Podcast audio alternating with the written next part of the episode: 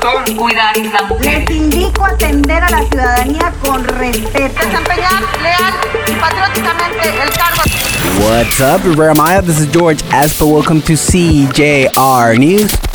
Cofepris suspends six restaurants and water purifiers. Some water purifiers had open lids and the tanks had some residues, so they had to suspend. Hotel bomb drill causes mobilization in the hotel zone. The drill was registered at the Casa Maya Lodging Center.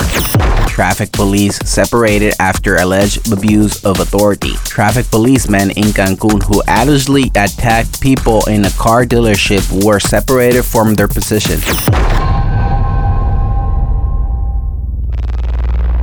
Thank you for listening CJR News. Don't forget to subscribe to our podcast on Google, Spotify, and Apple. You can also find us on Twitter at CJR News. Thank you and goodbye.